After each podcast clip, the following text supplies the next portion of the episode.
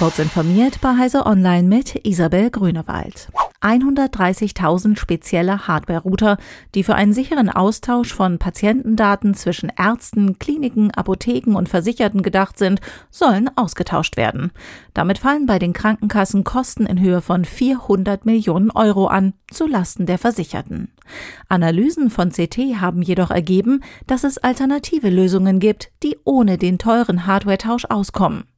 CT und Heise Online fordern in einem offenen Brief an Bundesgesundheitsminister Karl Lauterbach statt des Austauschs eine Laufzeitverlängerung der Kryptozertifikate durch ein Software-Update der Konnektoren zu ermöglichen, die bis zum 1. Oktober umgesetzt werden müsste.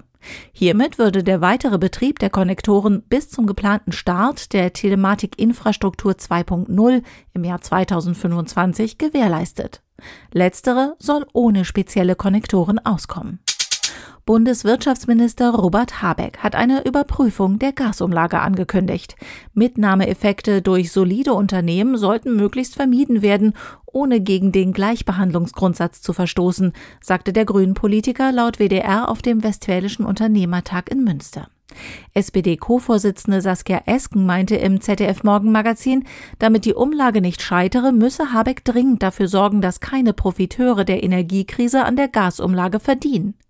Die Gasumlage, die ab Oktober die Kilowattstunde Gas um 2,4 Cent verteuern wird, soll Importeure entlasten, die ausfallendes russisches durch teures Erdgas ersetzen müssen. Funklöcher und weiße Flecken bei der Mobilfunkabdeckung sollen für Kunden und Kundinnen von T-Mobile US bald komplett der Vergangenheit angehören. Der Provider hat eine Kooperation mit dem Raumfahrtunternehmen SpaceX von Elon Musk angekündigt. Dessen Satelliteninternet Starlink soll in der nächsten Ausbaustufe einspringen, wenn kein Mobilfunkturm in Reichweite ist.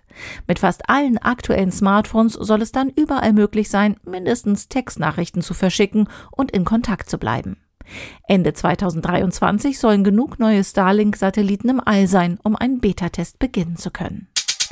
Die US-Regierung hat angekündigt, dass alle staatlich finanzierte Forschung ab 2026 unmittelbar nach der Publikation frei verfügbar sein soll. Eine bislang geltende Möglichkeit, die Publikation geprüfter Forschungsartikel zwölf Monate verhindern zu können, soll abgeschafft werden. Mit Steuergeld finanzierte Wissenschaft gehöre in die Hände der US-amerikanischen Öffentlichkeit, hatte US-Präsident Joe Biden schon 2016 zu seiner Zeit als Vizepräsident unter Barack Obama gefordert. Diese und weitere aktuelle Nachrichten lesen Sie ausführlich auf heise.de.